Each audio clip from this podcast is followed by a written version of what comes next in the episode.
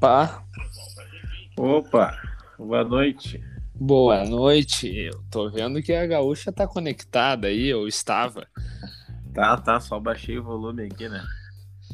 E, poder conversar agora. e a coisa tá pegando fogo aí, pelo visto. Tá, tá, mas não podia ser diferente, né? Esse cara tava esperando. Tava esperando.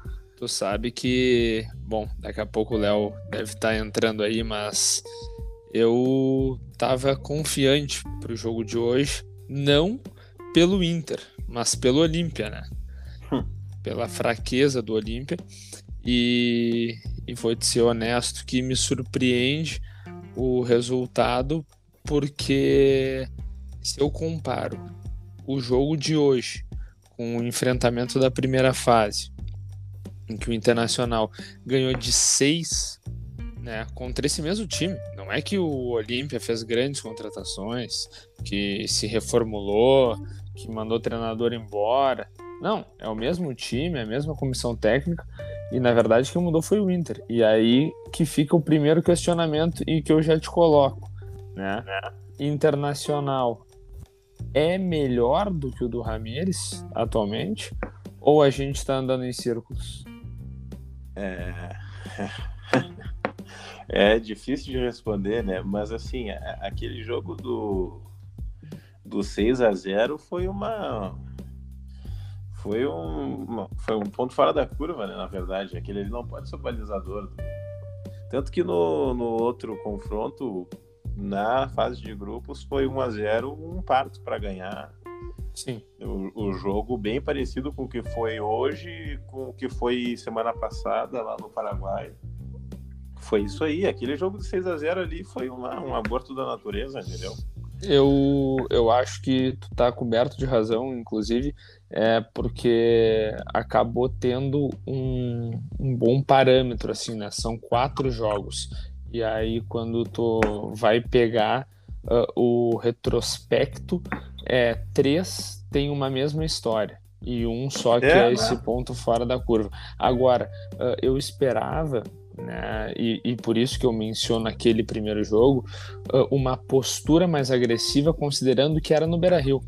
né? Então eu tinha essa Ele expectativa. entra- ele, ele entra com. Olha, eu, eu, eu olho o jogo do Inter pra ser, cara, eu, eu sou gremista, mas é aquela secada assim, ó. Hoje é aquela secada que é ruim de dar. O gremista Sim. é ruim de secar hoje.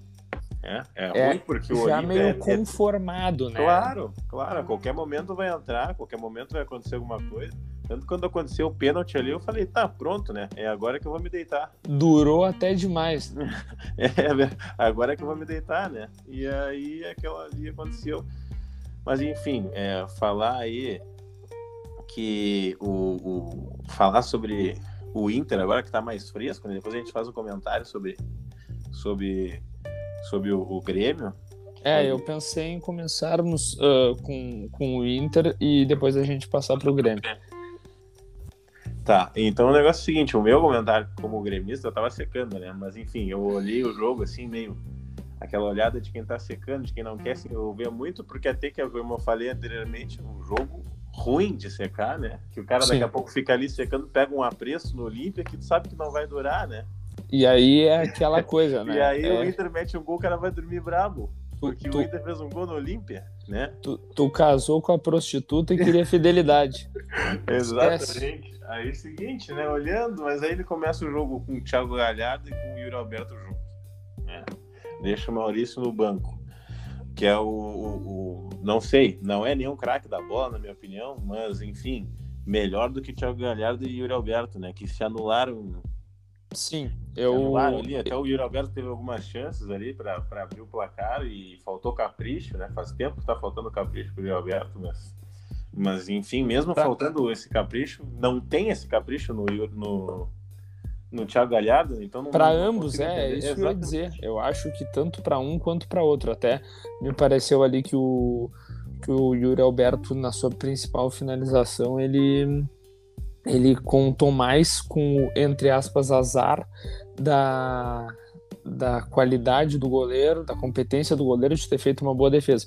Já o Thiago Galhardo parecia que estava desconectado, desconcentrado, porque ele tem três oportunidades, uma claríssima que ele tenta legar um pênalti que não aconteceu, né, e que ele força a queda porque claramente ficou para a esquerda a finalização e ele é destro, com a canhota ele não consegue nem subir no ônibus, né? Então acabou que ele tentou forçar ali. Uh, mas é, entrando aí no, no, teu comentário, o que eu é, queria trazer sobre o jogo foi o seguinte: eu acho que ele entra com uma escalação é, que uh, é compreensível, considerando que o Internacional tinha uh, que chegar ao resultado. Né? O Internacional não iniciava o jogo com a classificação, ele precisava correr atrás. Então eu entendo a ideia, só que a execução revelou isso já era previsível, porque o Aguirre não teve uma semana de, de treinos, né? Uh, por conta desse calendário maluco. Então, a execução confirmou aquilo que já era absolutamente é, previsível, imaginável, que um, como tu bem falou, a, iria anular o outro. Eles não estão habituados a jogar juntos e ambos acabam é, ocupando a mesma posição uh, nos momentos em que vem aquele ímpeto de atacante. E por que, que eu digo uhum. isso? Aí com, com o Léo agora entrando aí uh, na nossa conversa, é porque por mais que o Yuri em alguns momentos tenha ficado é, mais aberto, que não é a posição ideal para ele jogar, uh, tu via que o movimento natural dele era para o centro, porque é ali que ele se sente mais à vontade. E aí, trazendo agora o Léo para a conversa, o que eu queria colocar é o seguinte: o Aguirre tem uma substituição forçada, em que ele tira o Patrick por uma lesão. O Patrick não vinha bem, então eu acho que até essa circunstância acabou ajudando, auxiliando o Aguirre a consertar um erro, porque o Patrick não vem fazendo por merecer a titularidade ele coloca o Maurício. Entendo que ele coloque o Maurício, embora eu não teria optado pelo Maurício, porque eu acho que o Maurício é um jogador mais de armação. E aí ele busca sempre o centro. E nós acabamos perdendo uma jogada um pouco mais ofensiva, que é a proposta do Caio Vidal ou do próprio Palácios. Eu teria optado pelo Caio Vidal né? Mas eu acho que então ele acaba mudando um pouco a proposta, porque o Patrick também, por mais que ele não seja um ponto, eu inclusive é, discordo frontalmente da escalação do Patrick mais avançado, eu acho que ele deveria jogar numa zona um pouco mais recuada, mas ele acaba é, colocando o Maurício. O Maurício tem uma boa movimentação, né? Diga-se, embora eu acho que ele renda mais pelo centro, mas ele teve uma boa movimentação, ele criou é, chances e o que eu não consegui compreender foi quando o jogo foi se encaminhando para os pênaltis, que daí precisava de novas mudanças para tentar mudar a cara e que ele tira. E aí isso para mim foi incompreensível. O Thiago Galhardo, que estava muito mal, ele deveria ter tirado. Não, uh... As alterações dele é um capítulo à parte, né? Foi um capítulo à parte. Exato, e é, é isso que eu quero foi colocar para vocês. Foi no final eu, do jogo. Eu vou, eu vou colocar para vocês agora e, e, e vou sair de canto. Porque é o seguinte. O Thiago Galhardo estava muito mal, deveria ter saído. Ele tira o Yuri Alberto, né? E aí ele coloca um menino de 18 anos né? Que por melhor que possa ser o menino, por, por é, mais promissor, cara, centroavante já tinha um, não tinha por que colocar outro. Precisava botar alguém que pudesse criar ou pudesse fazer o facão pela extrema que seria o caso do Caio Vidal, eu insisto novamente, porque como o Maurício já estava em campo, quando ele tira o Tyson, ele poderia trazer o Maurício para o centro e colocar um jogador na ponta, e não é isso que ele faz, né? E aí acaba ficando um meio atravancado, o Edenilson também não estava bem, né? Eu acho, inclusive, que ele manteve o Edenilson por conta uh, do, dos possíveis pênaltis, e o Edenilson já no durante o jogo erra o pênalti ali eu acho que ele deveria ter saído e poderia ter recuado também o Maurício uh, e colocar o time mais para frente. Então eu acho que assim ó, ele demora para trocar troca mal e como eu disse então passando para vocês eu acho que ele inicia bem e ao longo do jogo ele vai se perdendo nas modificações. É, vamos, vamos ouvir o Léo aí. Boa noite Léo. Qual é a tua teu, teu overview aí do, da partida de hoje no Inter. Boa noite, boa noite. Pois é, tem, teria muita coisa para abordar, muita coisa para tratar antes de chegar às alterações, mas já que estava uh, nesse pé na discussão, eu Mas Léo pode começar, é, pode começar no é, ponto que tu quiser e aí depois não, a gente. É mais, é mais porque daqui a pouco também não, não entramos nesse assunto, nessa Seara e, e eu já pego o gancho aqui para falar que eu também teria optado por um extrema de, de, de característica, né, de, de, de origem. É, eu teria posto, posto ou Questinha ou, ou o Caio Vidal para ter a jogada mais pelo flanco, porque Uh, o próprio Yuri Alberto, como tu comentou, ele, ele não tem característica de lado de campo. Ele sabe fazer um pouco a função, ele dá conta, ele consegue acompanhar o, a subida do lateral, mas ele perde muita. Muito, uh, o time perde em qualidade, uma vez que esse jogador não está na posição uh, de origem dele. Né? Então, é, ao passo que o Maurício também, ele não é jogador de beirada de campo. Né? É um jogador que ele tem um bom passe e ele é bom carregador de bola, né? Que no meu ver só tem é, dois jogadores no internacional hoje com capacidade de acelerar o jogo, que é ele e o Tyson. Sim, concordo. Isso fica, isso fica nítido, principalmente quando eles recebem essa bola na entrelinha. Então, eles conseguem acelerar o jogo e criar a situação. Mas o, o, o Maurício ele não, ele não, ele acaba não rendendo, ele fica um pouco apagado na, na extrema aqui pela esquerda. E, enfim, ele teve que fazer essa opção, né, por causa da lesão ali do, do Patrick. Mas eu também teria, mesmo que não naquele momento mais para frente, né, daqui um, tinham passado alguns. Estão me ouvindo? Sim. Eu tô ouvindo, claro. Ah, tá. Uh, tinha passado algum, algum tempo, ele já poderia ter devolvido o Maurício para a posição de origem e ter posto um cara uh, mais agudo pelo flanco, né? Sim. É, é o, o a, a, aí depois, assim, fazendo um pouquinho papel de advogado do diabo, né, o, do Aguirre, ele bota o, o Vinícius Melo, né, porque aí, só que o que acontece, não, acaba não sendo coerente né, com, o que, com, com o que ocorreu na, na, cabeça dele, o que, deve ter passado. Né? Agora com a coletiva, nós vamos, com certeza vão perguntar, mas, mas é aquilo. Vou botar mais um centroavante, vou botar a bola na área, né?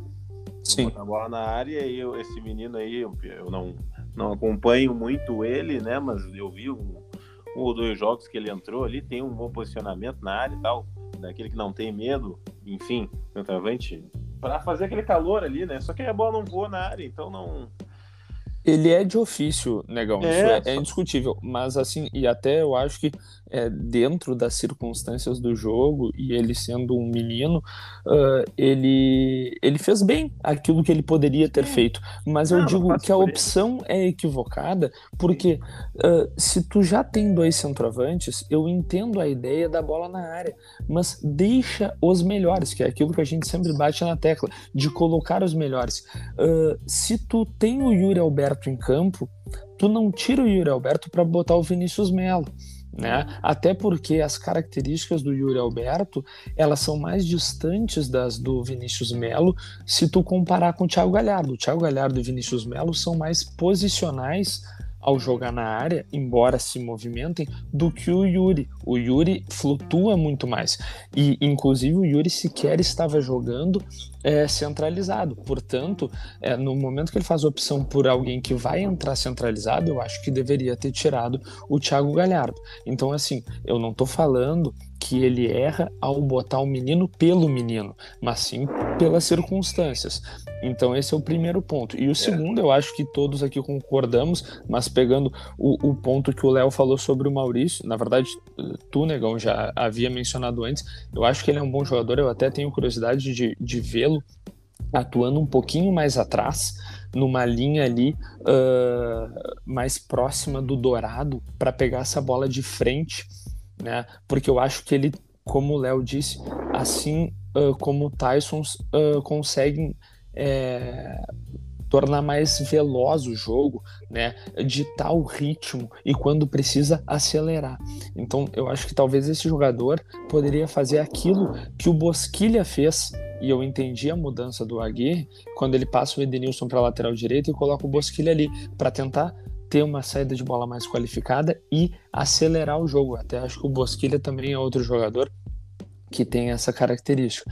Mas enfim, me parece que é, o Aguirre acabou se perdendo nas modificações. O Edenilson estava muito abaixo. Eu acho que se ele não fosse um cara consagrado no, no que diz respeito ao ofício pênalti, ele teria saído, né? Uh, e o Bosquilha já teria entrado na posição dele, porque por outro lado, o Heitor ali na lateral direita vinha fazendo a dele. O Edenilson não, não teria como oferecer mais na lateral direita, ele mais muda o Edenilson de posição para mantê-lo em campo.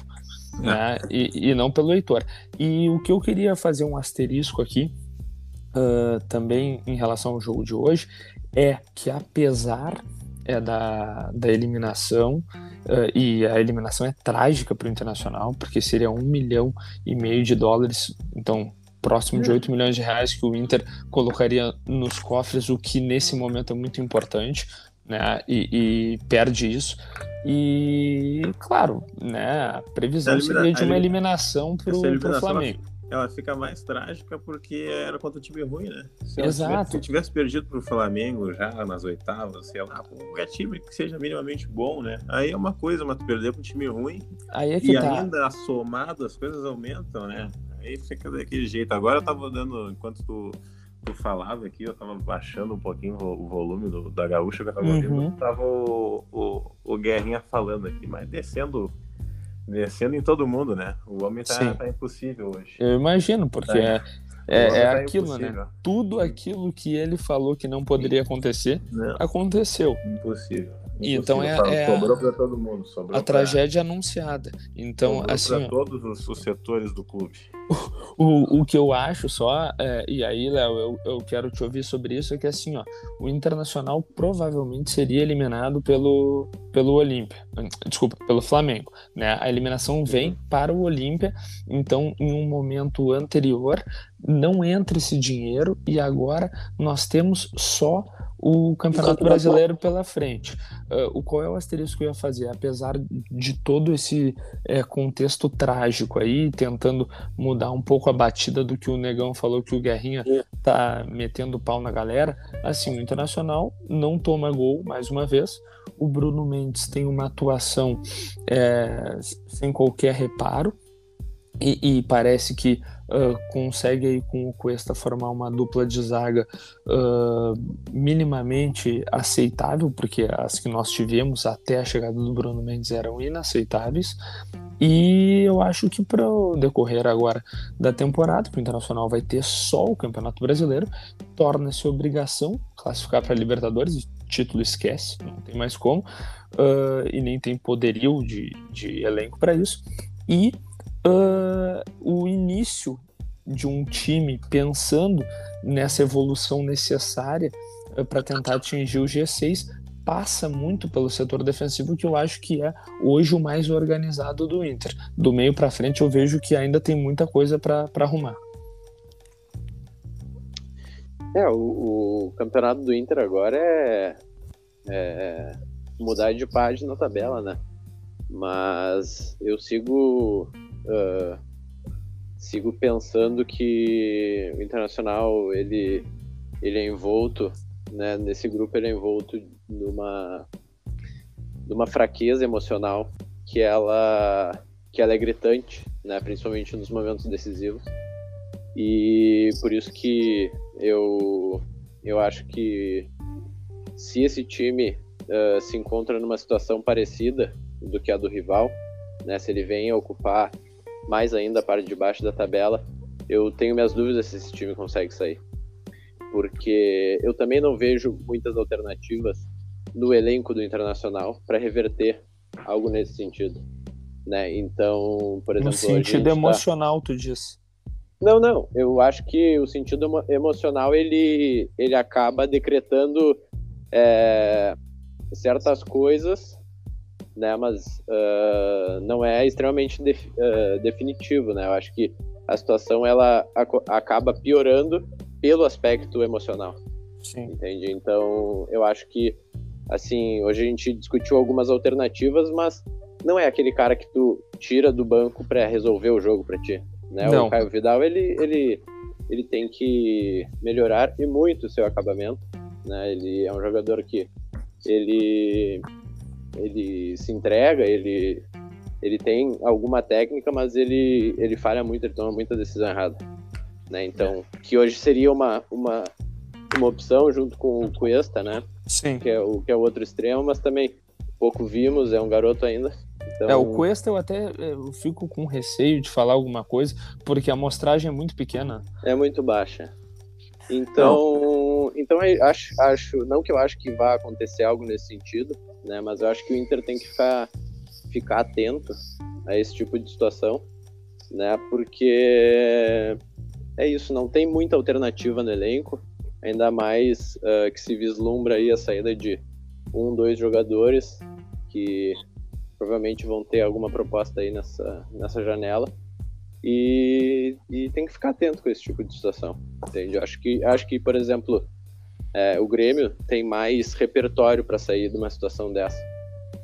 Pois muito é. Embora, muito embora ah, não tenha conseguido sair ainda, ah, eu acho que se o Internacional chega numa posição dessa, e não está muito longe, porque está quatro pontos, três pontos, ah, acho que se complica, viu? Pois é, É, eu, o- queria fazendo- colocar agora, negão. Fazendo desculpa. só um link, eh, Gabriel, o, Sim. o louco, o o Léo falou ali da, da situação nacional do Inter, ficou claro ali hoje quando, por exemplo, o Edenilson errou o pênalti, né? Até Isso, o- ali acabou o jogo. ali acabou o jogo, né? Ali acabou Sim. o jogo, o Inter não, não criou mais nada, não criou mais perigo. E, Ficou com medo aí, de chegar, parece.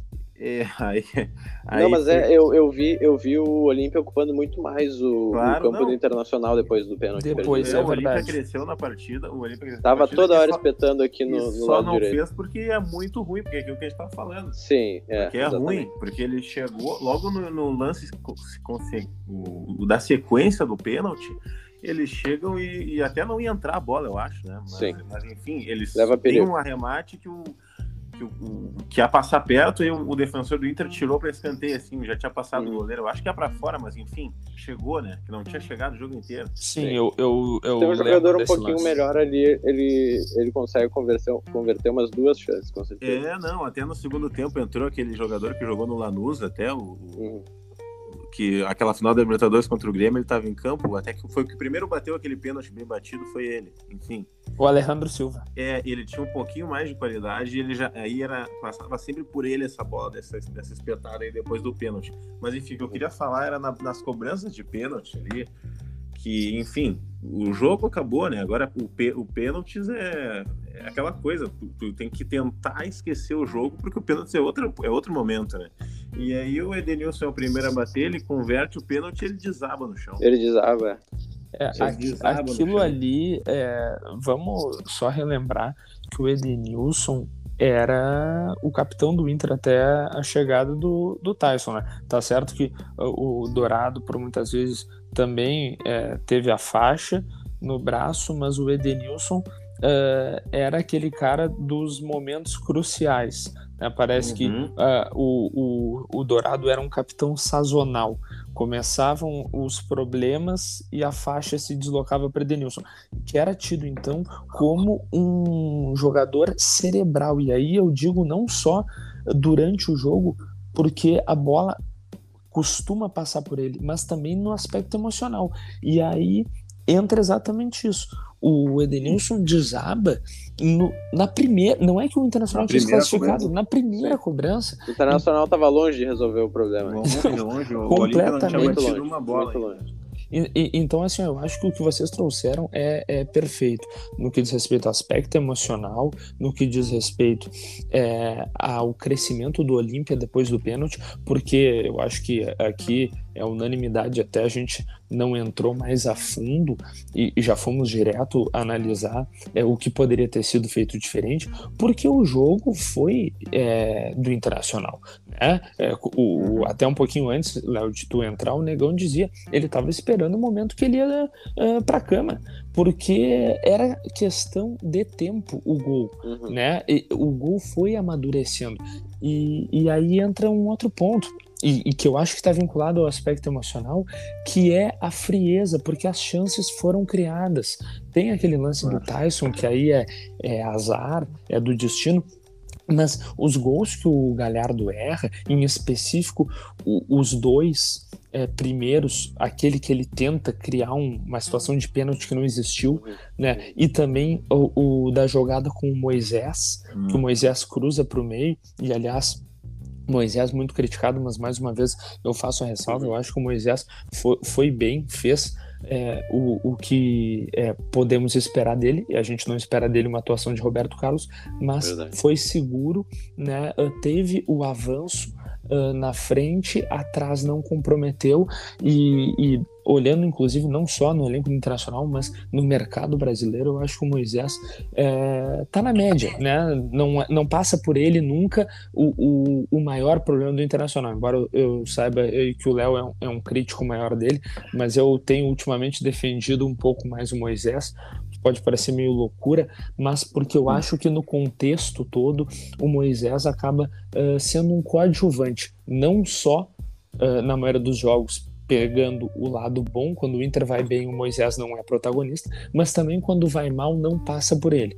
Então assim, é, eu acho que o Internacional acabou é, perdendo o rumo com a perda do pênalti poderia ser o auge, porque se entra o primeiro, eu acho que entraria mais um ou dois, né? E até porque o Olímpia sairia até mais, acho que o Olímpia deu bastante espaço, né? E, e foi por isso que o Inter também conseguiu criar, porque a construção de jogo do Inter ainda é lenta, eu vejo uma transição demorada, né? Não é mais aquela transição mastodôntica do Ramires, mas ainda é uma coisa demorada, sem muito repertório, tu vê que a, a coisa se repete, e aí eu acho que, enfim, né? O Inter talvez tenha se livrado de, de pagar um mico contra o Flamengo, porque o que nós vimos do Flamengo contra o Bahia e contra o Defensa é, o é... Flamengo, o Flamengo tá naquela curva que a gente viu em 2019 é, é, é, cedo para dizer, porque são poucas partidas, mas enfim, é, lembra. Mas tudo né? indica, lembra, tudo indica, é. até porque parece que ali é no Flamengo... já mostrou uma vez, né? É, Isso, exatamente. E, e mais peças, né? porque né? as mesmas peças, exato, e porque parece que a questão ali não era técnica nem, nem tática, era muito mais de ambiente. E aí chegou o cara que no assunto ambiente é perito, né? É, e, e, aí eu acho que a gente chega num bom momento, Léo. Não sei se tu quer uh, falar mais algo aí sobre o jogo do Inter, algum, alguma ponderação final para a gente passar para o Grêmio. Não, acho que é isso. Acho que uh, o que tu comentaste ali, acho que também a gente não precisa se aprofundar muito, porque isso ficou claro e evidente, né? Que o, o jogo foi, do, foi predominantemente uh, do Internacional, né? E e é até aquilo que eu, que eu brinquei ali em off com vocês, né? Uh, daquele filme que se repete, né? Porque contra o Vitória da Bahia foi a mesma coisa, né? O Internacional criou talvez umas 20 chances de gol no primeiro tempo, mas não consegue converter, né? Então também passa por, por uh, aquela questão da, da, incompetência, mas também tem a falta de confiança que a gente sabe que uh, na hora de chutar uma bola faz diferença, diferença né? na Bom, hora de tanto é... a jogada, no acabamento, na tomada de decisão. Tanto é então, é que o é Abel, né? uh, Léo, desculpa te interromper, mas é assim, é só para somar. Não, é um, é um, bom, é um bom parâmetro. Com tá. o Abel, a bola estava entrando e eram os mesmos jogadores. Então, Sim, assim, tu e, vê que o bem, aspecto. E bem menos chances criadas, né? Bem menos chances, até porque a proposta de jogo, Sim. ok, agora é, é uma proposta que. Né? Exatamente, é uma proposta a do Aguirre que se assemelha um pouco mais à do Abel, se comparado Sim. com a do, do Ramires, mas ainda muito distante daquilo que o Abel colocou em prática. E eu acho que o grande ponto era esse: tinha alguém que tornou o ambiente um ambiente seguro, um ambiente de confiança, e isso fez os jogadores que hoje estão aí, né, jogando pelo Internacional e que nós vimos com muitos problemas para tomada de decisão. Eu acho que a gente pode enumerar vários que têm constantes tomadas de decisões equivocadas, né? E nos últimos jogos tem se visto muito isso do Patrick, tem se visto muito isso uh, do do próprio Thiago Galhardo hoje, é, em que pese tenha feito gol na última partida, mas vinha de 12 jogos sem marcar, né? Então, assim, na verdade, o gol acaba sendo ponto fora da curva. Mas aí falamos de Abel e falamos de Renato, porque os dois têm uma característica muito semelhante, que é essa, esse predicado especial que às vezes é tratado uh, como um, uma falta de qualidade em outras áreas do cara ser um gestor né? Do cara ser uh, um, um, mestre do vestiário que consegue criar um ambiente favorável para os atletas desempenharem a sua melhor forma, a sua melhor versão. E me parece que no internacional ainda está se buscando o melhor ambiente e, e, nós estamos distante disso e o Internacional precisa urgentemente encontrar para ver se acha o rumo. Eu, eu acho que agora a gente pode aí passar pro, pro Grêmio uh, e, vamos passar, vamos e passar aí, pro Grêmio. E aí no final a gente faz um, uma pequena é, uma pequena previsão daquilo que pode vir no final de semana dos confrontos da dupla. Do Grêmio, então, vou começar falando aí como gremista do, do nosso grupo aqui, que nós estamos aqui presentes hoje. O cara, o Grêmio é aquela coisa. É, tá passando. A gente, para falar do, do ontem, ontem, né? Que nós estamos gravando isso agora na quinta-feira, para falar da terça-feira do, do, do, Grêmio, nós temos que começar falando lá do, de fevereiro desse ano, né? Foi quando, quando o Grêmio troca de treinador esperando uma revolução, esperando uma troca de, de, modelo de jogo que não vem com o Thiago. Não vou nem me, me estender muito assim para a gente conseguir ter uma. É, é, não, mas uma, eu acho que é importante, eu acho que é importante, é. mas vai lá que depois eu e o Léo a gente vai entrando. Tu tem um conhecimento maior sobre o Grêmio, inclusive. É, pode me, me interromper aí, e aí depois eu, eu continuo a minha, né, para não deixar passar também. Enfim, uh, começa, né? O Grêmio gostaria de trocar o modelo de jogo e troca de treinador, mantém as mesmas peças, né? O Grêmio não vai ao mercado, é impressionante, não vai ao mercado e tem dinheiro, então quer trocar o estilo de jogo com os mesmos treinadores de o mesmo, as mesmas peças de antes.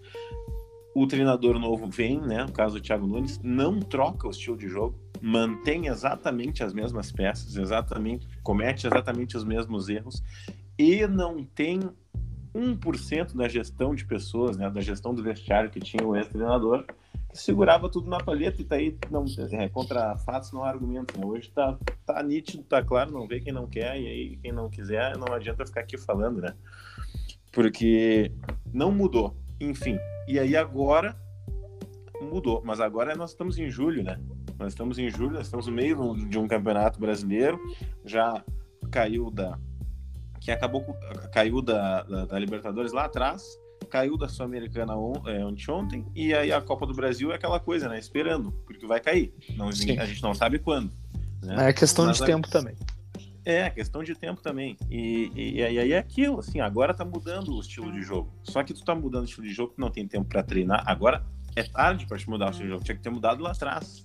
Ainda mais numa temporada atípica.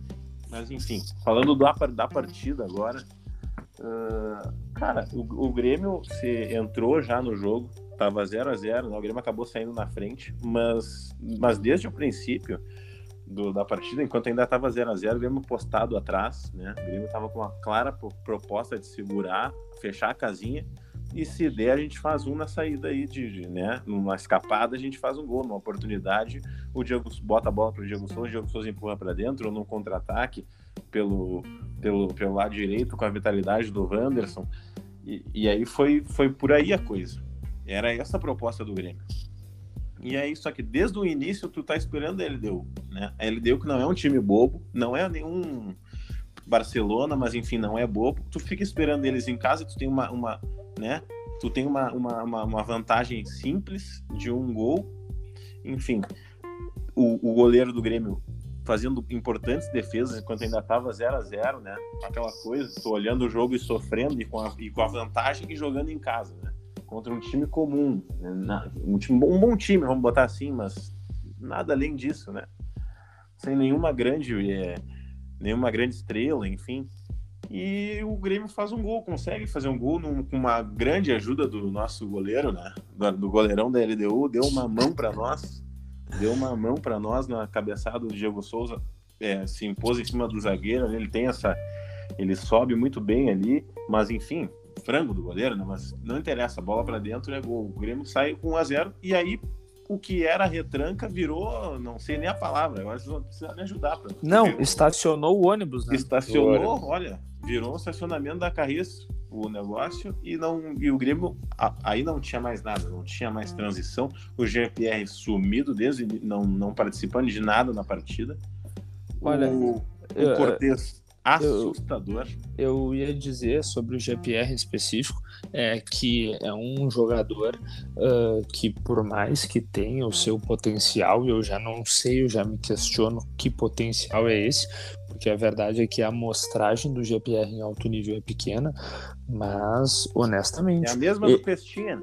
É a mesma do Questinha. É Mas assim, ó, vamos, vamos lá. O, o GPR acaba sendo um, um a menos, porque na parte criativa nós não temos visto nada do GPR há meses. E na parte defensiva, ele sempre foi um a menos. Mas é aquilo, o Douglas também era um a menos na parte defensiva, só que era o cara que criava, era o cara que fazia o Grêmio jogar porque a bola corria. Então, assim, se ele não tá conseguindo render naquilo que deve ser o ofício dele, ele tem que sentar no banco é, ele, ele, tem que sentar no banco e é o seguinte, até melhor para ele se o Grêmio fosse negociar ele, assim, mas enfim, vamos, vou terminar a análise aqui da partida e a gente já, já, entra mais nesses assuntos. Aí o Grêmio vai totalmente para trás, totalmente para trás. Aí tu fica. E, e, tu não é um time seguro, porque tu não é acostumado a jogar atrás. O Grêmio não é acostumado a jogar atrás. Como eu falei, o Grêmio tá mudando um estilo de jogo que era de manter o posse de bola. Ainda e sofria que... menos por isso, né? Não, claro, quem tem a bola sofre menos. Ainda que fosse aquela coisa que durante muitos jogos era aquilo assim, tá, o Grêmio com a bola, parecia handball, né? Vai para lá, volta para cá. Vai para lá, volta para cá. E não tem um. Não, e por muito tempo sofreu que não tinha um, um cara que, que fosse agudo, né? Que botasse essa bola, que pifasse alguém, não tinha. Mas tu tava com ela, entendeu? Aí Sim. o Maicon girava para cá, girava pra lá, tocava pro lado, aparecia girava, a dois por hora, mas a bola tava com ele. Tava longe do gol do Grêmio. Agora não. Agora o Grêmio deu a bola, tá dando a bola e tá fechando atrás. Não tem o mínimo costume de fazer isso. Então a gente vê cada coisa acontecendo. Ontem, ontem, ontem eu vi assim, erros é, é, de posicionamento, às vezes o cara, e o time cansa, cansa, cansa de correr porque não sabe correr ainda atrás da bola. O time tá acostumado a correr com a bola. Por isso que eu digo que eu tive que falar no início, né, quando a gente começou a falar de Grêmio, que é a mudança tinha que ter feito. Não tem tempo para mudar agora, entendeu? O erro foi lá atrás. O erro foi lá atrás. Se tu quisesse mudar isso, tinha que ter mudado lá atrás. Eu tu tinha tempo para treinar e para preparar teu time para isso aí. Eu acho e, e, não sei se o se o Léo concorda que uh, se fizer uma comparação das decisões que as direções do Inter e do Grêmio tomaram no início dessa temporada, é, a do Grêmio é muito pior porque o Inter, e aí a gente sabe aí pelo processo eleitoral, fosse o presidente Barcelos, fosse o candidato Aquino, uh, teriam optado por uma ruptura em relação àquilo que vinha sendo desempenhado até então com Abel. Né? Então parecia ali existir, embora duas é, vertentes de trabalho diferentes, mas parecia ali existir uma convicção quanto à necessidade de mudança. No Grêmio, a gente viu, uh, num primeiro momento, parecia existir, e depois se descobriu que não existia nada disso, uma, é, uma certeza de que a manutenção do trabalho com o Renato era o caminho. Tanto é assim que não só a renovação do Renato, mas eu lembro que o Renato vem a pedido do Rafinha, uh, desculpa, o Rafinha vem a pedido do Renato e o Renato nem chega a trabalhar com o Rafinha. Né? Então, ocorreram movimentações no sentido de é, uma continuidade de trabalho, entendendo que o Renato ainda poderia tirar algo desse grupo, e aí há uma mudança que revela a falta de coerência, né? Porque senão não teriam renovado com o Renato e mais, buscando um perfil completamente diferente. Só que eu acho que ainda ali, por mais que já estivesse em atraso, daria tempo, porque tiveram muitos jogos de gauchão que o Thiago Nunes pegou, e por isso que ele tem um início tão bom, é, da Sul-Americana, um grupo de chorar ali, né, os Ah, adversários do horrível, Grêmio. horrível. En- Então, assim, ele teve aquele momento ah, inicial ainda da temporada em que poderia eh, buscar a melhor forma de alterar aquele estilo que vinha predominando por quatro, cinco anos com o Renato eh, e conduzir essa transição de uma forma mais segura. Não ocorreu, a coisa degringolou, e aí. Mais uma vez, eu acho que só vai piorando, né? A- As decisões da É. diretoria do Grêmio vão revelando a falta de coerência. Porque daí traz o Filipão, que não tem nada a ver com o Thiago Nada a Nunes ver. e Nada a ver. nada a ver com o Renato também. É, ele se aproxima mais do Renato do que do Thiago Nunes, com certeza, mas ainda é um terceiro estilo, né? Então, ah, eu acho que é, e aí eu vou passar a bola para o Léo e depois eu faço a, a minha ponderação sobre o Grêmio. Eu acho que aí, Léo, é, e, e me parece que tu pode pegar tanto pela parte do jogo, até porque eu sei que tu é um conhecedor do futebol sul-americano, é, mas também pela parte da, das decisões das direções de Inter e de Grêmio, né, que nessa temporada foram extremamente equivocadas. É, é, assim como vocês é, comentaram, né?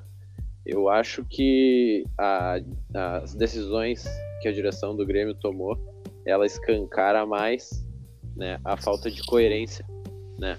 Em que pese as decisões do, do Internacional, é, por mais que houve- houvesse uma, uma convicção forte, né? A gente pode é, divergir, creio que não. Acho que, inclusive, existe um consenso que eh, o trabalho não foi bom e, por isso, a convicção se tornou né, uma convicção vazia, uma convicção nula. Sim. Eh, mas, ainda assim, se tinha uma convicção, porque se tinha um projeto e aquilo já estava previsto muito antes de, de das coisas acontecerem, né, do presidente assumir e tu pontuaste bem, independente de qual qual vertente assumisse o internacional, parecia que aquele era um caminho, né, ah, a ser seguido. No Grêmio ocorre algo muito estranho, né, porque ah, a convicção de uma semana para outra ela ela se esvai, né, e, e rapidamente ocorre a, a troca no comando técnico e movimentos justamente escancaram, né? A, a falta de convicção que tinham quando renovaram, talvez, né? Ah, Exatamente. com- atrás. com o exato, com o técnico.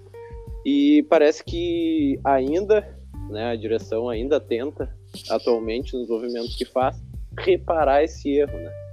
Hum. Então, é, eu ainda acho que o Grêmio tem tem bons recursos para sair da, da situação que, se- encontra. Pois é, Léo, eu- Mas- eu queria que tu, que tu é, evoluísse um pouquinho mais nesse raciocínio, porque tu já tinha trazido isso.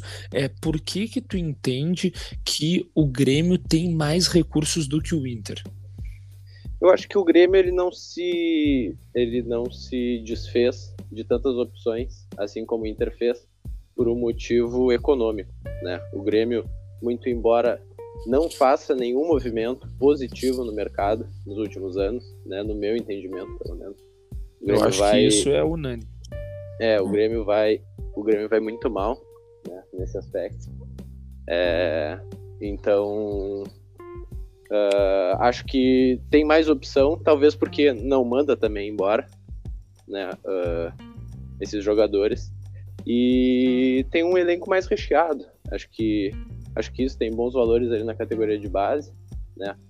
Ah, mas enfim, eu acho que tem ali algo né, já, já, eh, já consolidado de outros anos e que isso pode ser um, é, digamos assim, uma segurança né, para sair desses momentos que eu não vejo no internacional.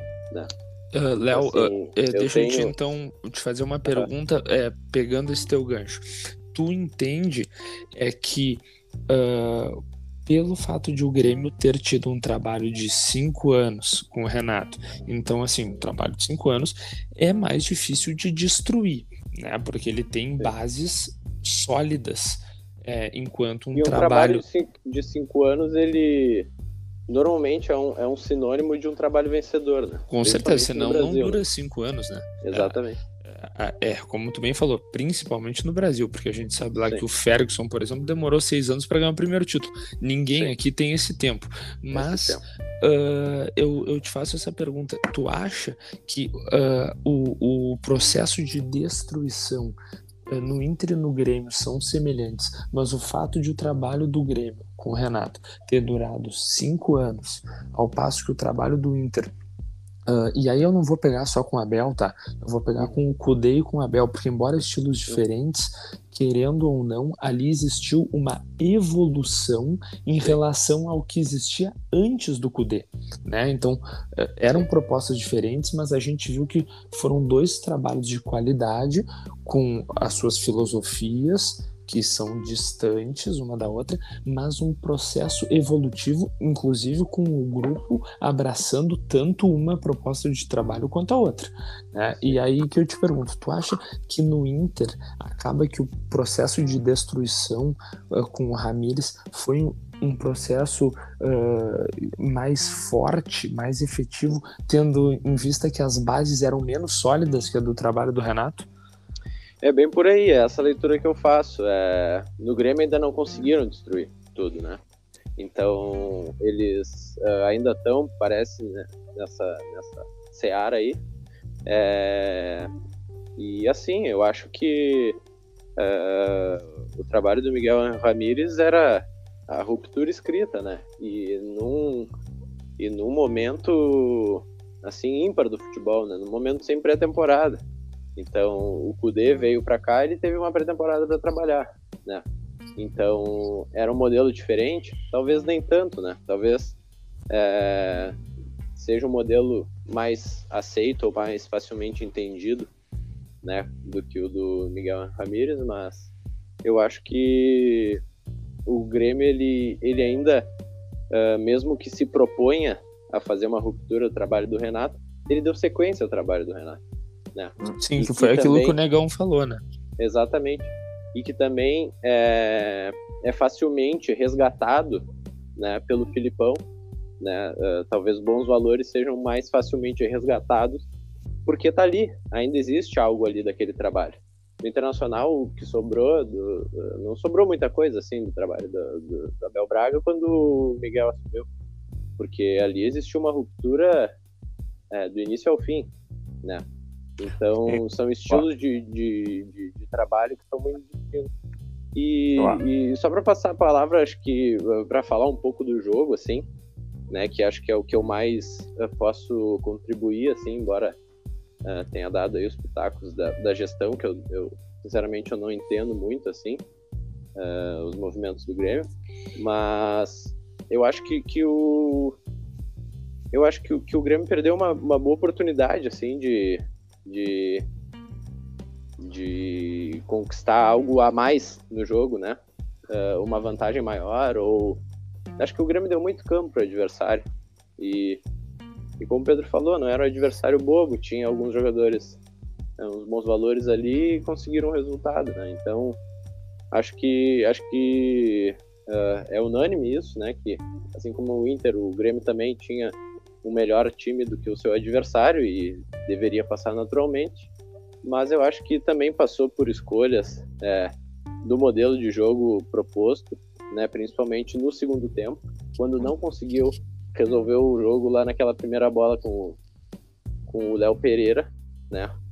Então é. preferiu segurar e acho que ali não era uma, a melhor opção. Uh, negão, eu vou te, te trazer agora um questionamento, mas eu acho importante isso que o que o Léo é, menciona sobre uh, o fato de Inter e Grêmio, mas eu quero falar sobre o Grêmio, terem enfrentado é, equipes uh, indiscutivelmente mais fracas e uh, que a classificação era natural e era uma obrigação. Mas no caso do Grêmio, eu acho que no momento que se descobriu que o adversário era a LDU, o sentimento da torcida foi um sentimento é, de cautela. Ao passo que, quando veio a notícia de que o adversário do Internacional era o Olímpia, foi um sentimento de é, sucesso, um sentimento de é, classificação quase. Estamos uh, nas quartas de final, porque uh, tínhamos enfrentado o Olímpia duas vezes e vencido, uh, e, bom, a vitória não veio em nenhum dos jogos. E aí que eu te pergunto, o Grêmio ele faz um movimento de mudança é, do, do dia em que se descobre que é um adversário, que o treinador era o Thiago Nunes, para o, o dia do primeiro jogo, né? E eu acho que a vitória não era esperada. Uhum. Foi surpresa, até porque, enfim, o Grêmio vinha num momento muito ruim, não que tenha melhorado muito, mas é, aquela vitória fora de casa parecia é, algo muito distante do possível e um empate já seria considerado um excelente resultado para decidir na arena, onde aliás uh, Arena e Beira-Rio, né, uh, Internacional e Grêmio uh, costumavam ser muito fortes. Parece que os adversários já não os respeitam mais. É, mas aí eu te pergunto, agora é, sobrou Copa do Brasil, Campeonato Brasileiro. Tu diz que em relação à Copa do Brasil, é, o objetivo é ir o mais longe possível, porque, claro, tem uma boa é, recompensa financeira, mas sem ter ambições de título. No brasileiro, tem que pensar em primeiro sair da zona de rebaixamento para daí ver em que momento vai se sair dessa zona de rebaixamento, que eu até acho, e, e sei que o Léo concorda com isso, o Grêmio vai sair, né, o Grêmio não vai cair, mas em que momento vai conseguir se desvincular para ver se dá tempo de pensar em alguma coisa a mais. A Sul-Americana era a competição que o Grêmio poderia almejar de repente o título e seria, por mais é, que o, Campeonato Brasileiro tenha seis vagas para Libertadores, nas circunstâncias do Grêmio, seria o caminho mais curto para o Grêmio chegar na Libertadores no ano que vem, que agora parece distante para Inter e Grêmio. Ah, na minha visão, com certeza, né? Apesar de ser um título, né? Que quando se fala de título é é, nunca é, é, fácil, né? Mas é, era o mais provável, porque o G4, olha, o G4 ele já foi, né? A minha visão, o G4 ele já foi.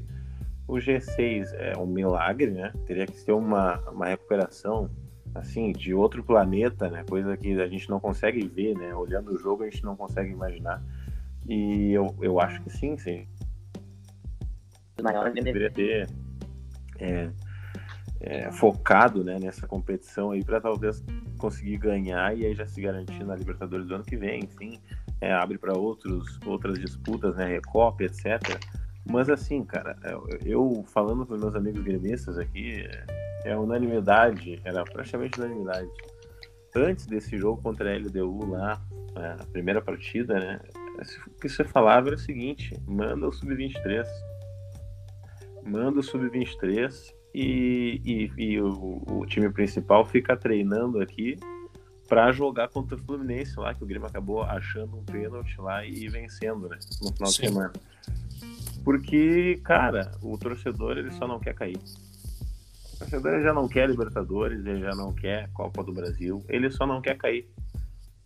Só não quer cair porque é o absurdo, e, e aí isso, eu, eu, eu, falar isso é um absurdo que é, é, é sem tamanho, porque é um clube exemplo de gestão, não no futebol, no resto, né?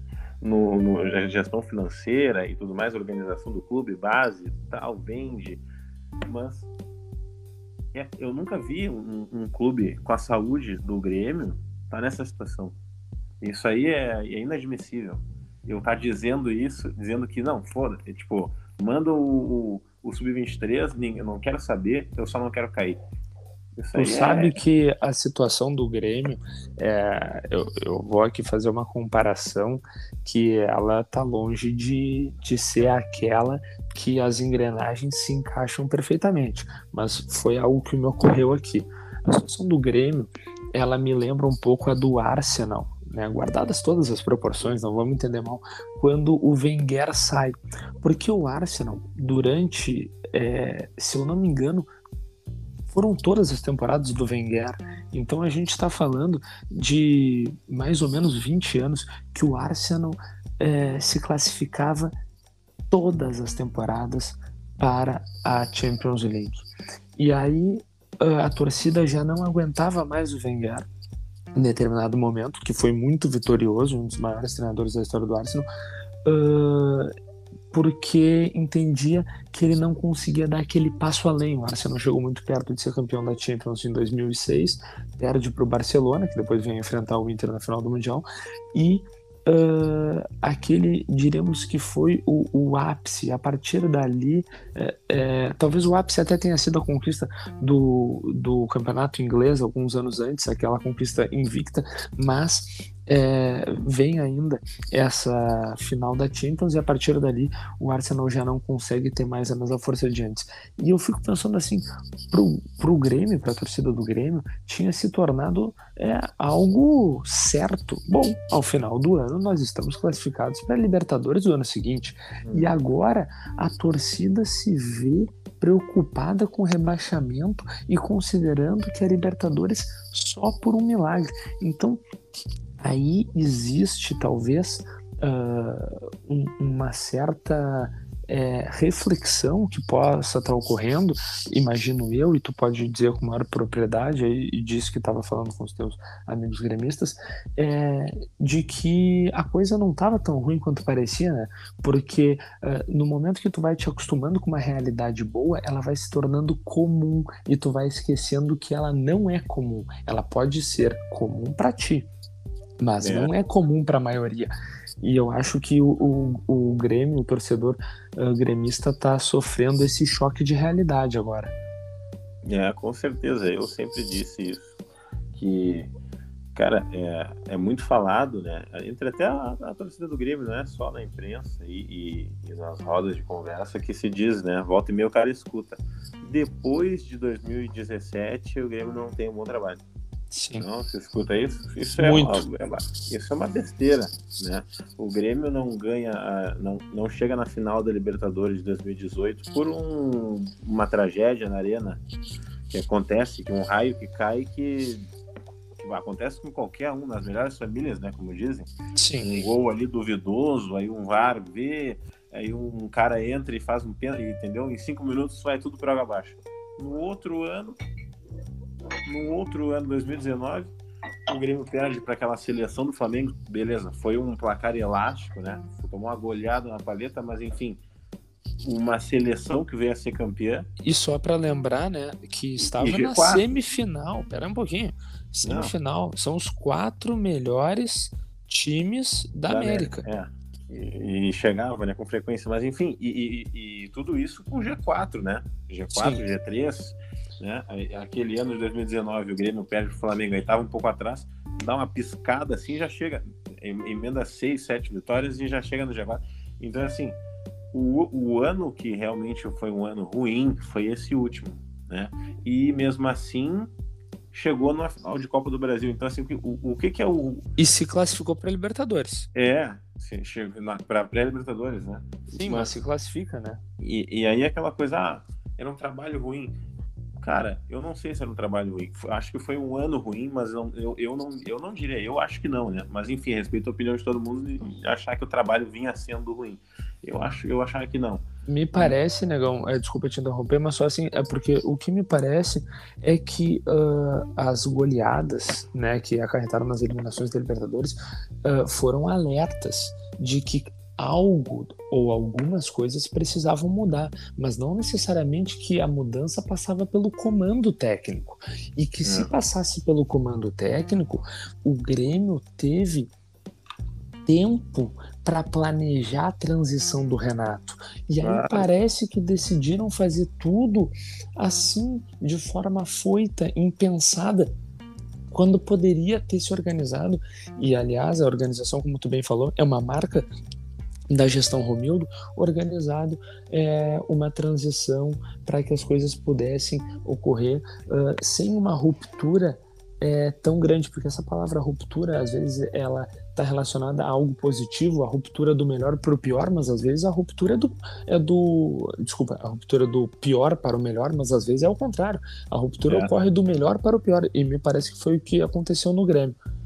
É, foi o que aconteceu no Grêmio e no Inter também, aconteceu essa coisa. Foi, foi uma, uma coisa, uma tentativa meio atabalhoada e, e, enfim, as coisas não saíram, né? Se provou que, que foi um pensamento errado. Mas eu acho que no, eu fico mais é, pé da vida, assim, é que o, o Grêmio ele tem ele teve tempo e o Grêmio tem recurso que é, que é uma coisa rara é raro no futebol brasileiro hoje quem o clube que tem recurso é, é 3, 4 é Ainda mais sem ser um clube de massa. Claro, não. uma torcida enorme que o Grêmio Sim, tem. Nem, nem, entrando nisso, focando só nessa parte do, do, do recurso. Quem tem é Grêmio, Flamengo, Tá, devido às proporções, né? Cada um tem mais que o outro, mas enfim, quem tem é Grêmio, Flamengo, Palmeiras e Atlético Mineiro. Mas é que eu digo assim, o, o, o, Flamengo, pela força da sua torcida, é, e o Palmeiras também tem uma torcida, embora tenha lá o, o mecenas, né? Ou, na verdade, a mecenas da Crefisa, mas uh, o Palmeiras também tem uma torcida bem maior, até porque está num estado maior, e o Atlético está é, indo mais é, nessa linha do Palmeiras também, de ter uma mão por trás que está colocando dinheiro.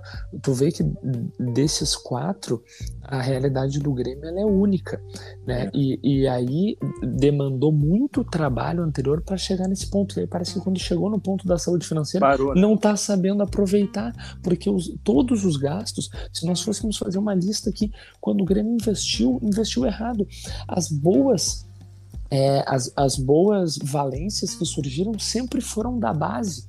Né? É. Com, com exceções daquelas contratações que ocorreram em momento anterior prime ao primeiro título, porque desde então nós temos Jeromel, nós temos Kahneman, né, as figurinhas carimbadas, Maicon, que conquistaram a Copa do Brasil, mas após isso nós temos sempre surgindo mais e mais talentos da base, e até nesse ponto eu acho que, que o Léo tem razão uh, quando fala que o Grêmio tem mais recursos, é, embora hoje eu ainda enxergue um time do Inter mais organizado, mas o Grêmio parece que tem uma fábrica de jogadores incrível, né? E aí eu vejo qualidades em meninos como o Fernando Henrique, como o Darlan, como o, o próprio é, Guilherme Guedes, que teve poucas oportunidades até agora, é, e eu acho que uh, fazendo uma combinação com esses jogadores mais veteranos e de qualidade, como o Diego Souza, como o, o, Douglas Costa, que certamente vai entrar em forma e vai ser um diferencial para o Grêmio, Jeromel Kahneman,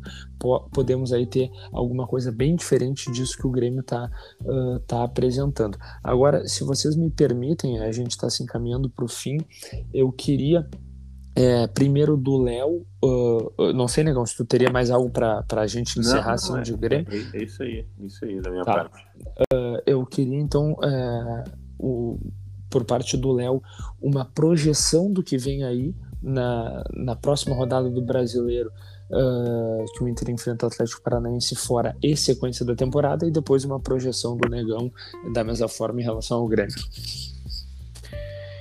Então, acho que o, o Internacional está naquela zona é, perigosa ali, né? Muito próximo à parte de baixo da tabela, busca se reabilitar de vez.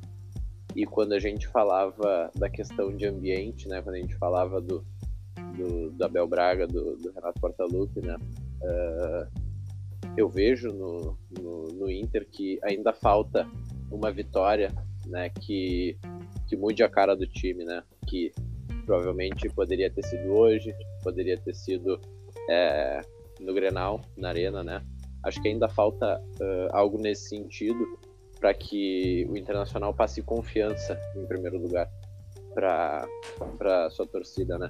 Porque eu também concordo quando tu diz que o Internacional é um time mais organizado que o Grêmio nesse nesse momento. É, sim, o Inter é um time organizado, né? Uh, muito embora perca muitos, desperdice muitas oportunidades, né? Uh, e para projetar, eu acho que é, é um jogo duro, né? Contra um adversário que está brigando pela, pela primeira colocação, né? Uh, o Inter não tem. Me perdoa, Léo, o, o, Inter joga contra quem na próxima Léo, uh, Léo, o, é o Atlético, Atlético não? Isso, Atlético Paranaense. Isso, é, na Baixada. É, mas o, o Atlético eu acho que tá disputando ali a, a parte de cima, mas não tá tão na frente assim, né? Não, não, eu digo uh, tá, tá disputando um campeonato que não é o da dupla, né? Sim, com certeza. Então, uh, somado a isso, o Internacional não tem um bom retrospecto né, da Baixada. Eu acho que uh, foi um jogo, inclusive, crucial né, para o Inter na campanha do Abel. Era um jogo que poderia muito bem, naquele momento, naquele cenário, ter ganhado né, na, na Arena da Baixada.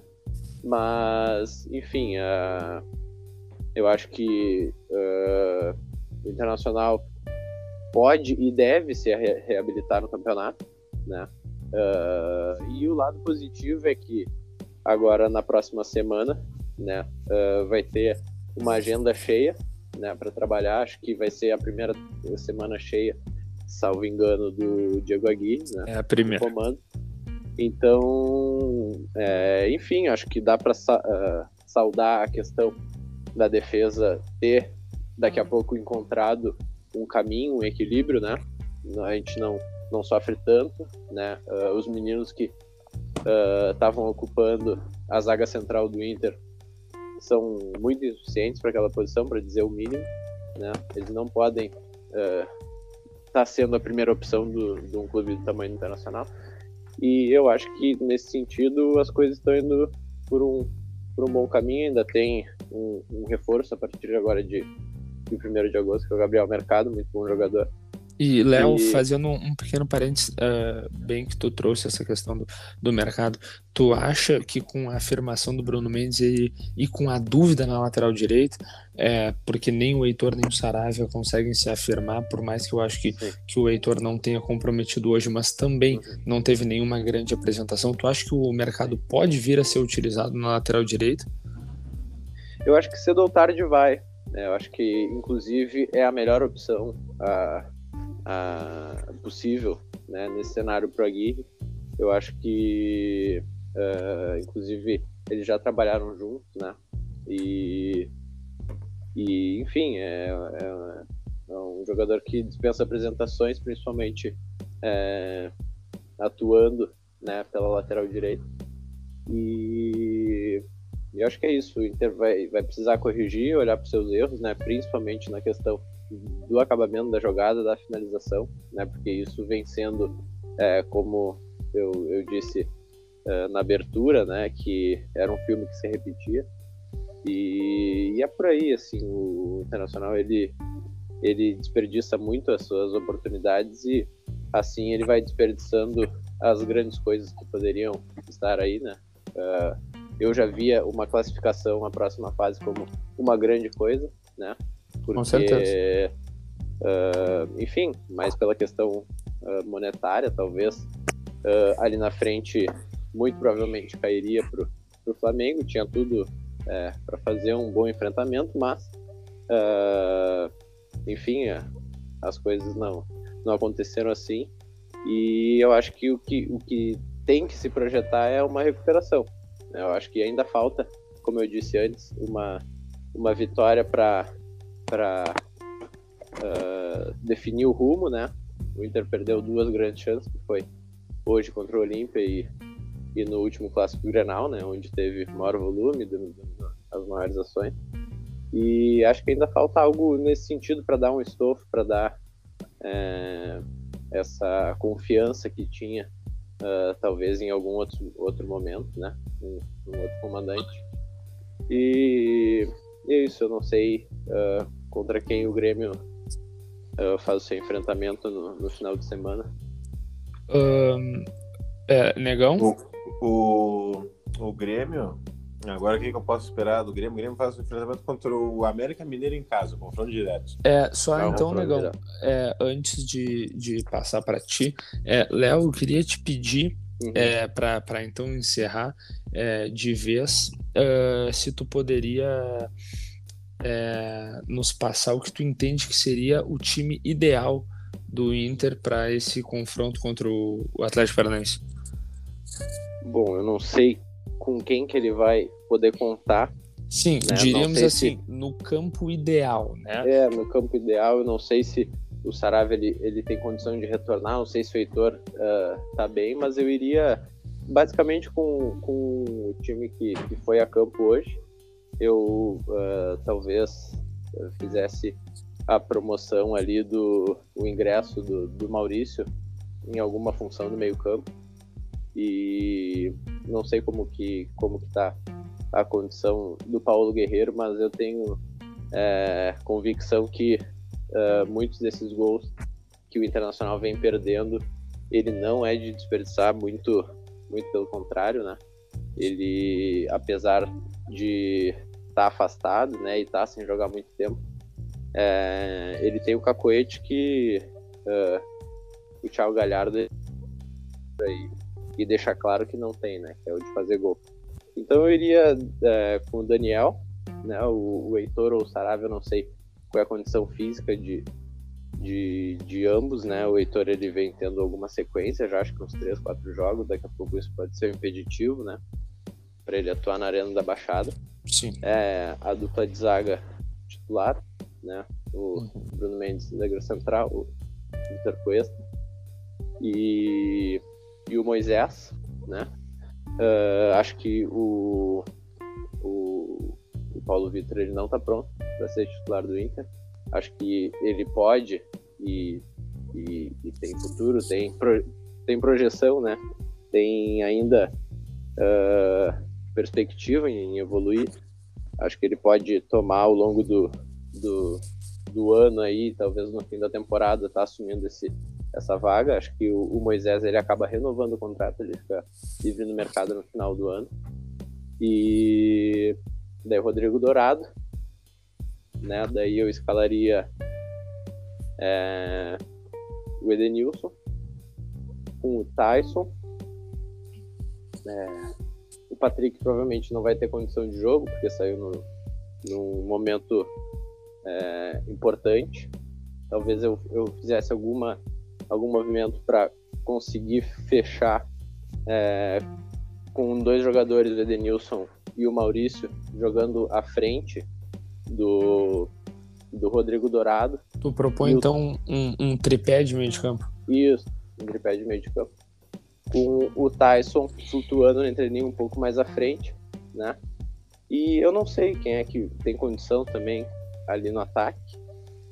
Sim, mas... e, e, só para eu entender, uh, quando tu fala no Guerreiro, o Guerreiro ainda tá sem condições de jogar, embora eu concorde contigo, de todos ele é o centroavante de ofício né, dentre as opções que o Inter tem, embora eu seja é, um apreciador do futebol do, do Yuri Alberto, mas é, tu entende que o eventual ingresso do Guerreiro no decorrer da temporada, se isso ainda for possível, considerando a, as condições clínicas dele, seria para jogar com o Yuri ou ele concorreria na vaga de centroavante uh, e o Inter continuando a jogar com um só atacante, porque por mais que o Yuri e o Galhardo tenham jogado juntos hoje, o, o Yuri jogou como extrema e não é. o Inter com dois atacantes, né?